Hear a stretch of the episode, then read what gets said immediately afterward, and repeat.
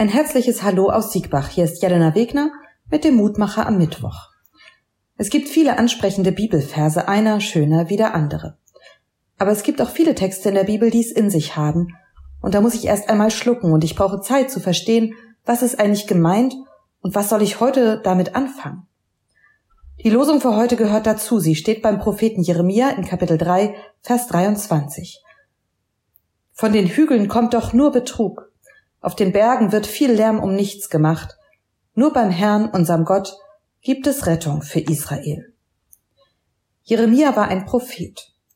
Propheten zeichnen sich dadurch aus, dass sie Gottes Wort zur Sprache bringen, und zwar auch oder gerade die ungemütlichen Dinge und Ansprüche Gottes. Am Anfang des Jeremia-Buches ruft Jeremia das Volk zur Umkehr auf. Dieses hat sich unter der Fremdherrschaft anderen Göttern und Kulten zugewandt, und darauf spielen die Hügel und Berge an als Orte fremder Gottesdienste. Und die Israeliten selber, die merken, von den Hügeln kommt doch nur Betrug. Auf den Bergen wird viel Lärm um nichts gemacht.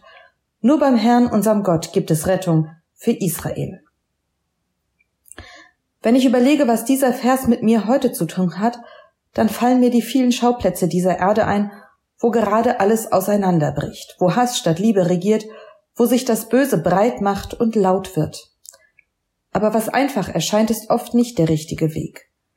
Die Liebe aber ist nie einfach, denn wer Liebe lebt, der stellt sich nicht an die erste Stelle. Die Liebe erträgt alles, glaubt alles, hofft alles, duldet alles und hält allem stand. So können wir in der Bibel lesen. Und diese Liebe, die hat Gott für uns.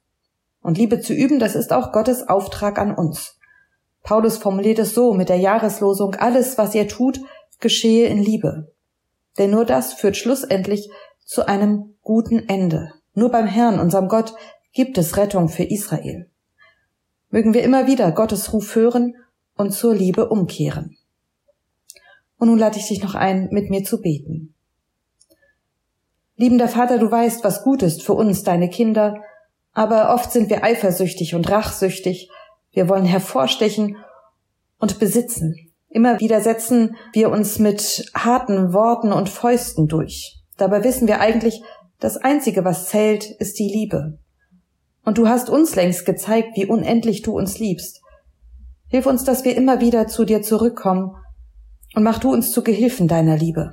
Das bitten wir in Jesu Namen. Amen. Bleib behütet. Bis zum nächsten Mal.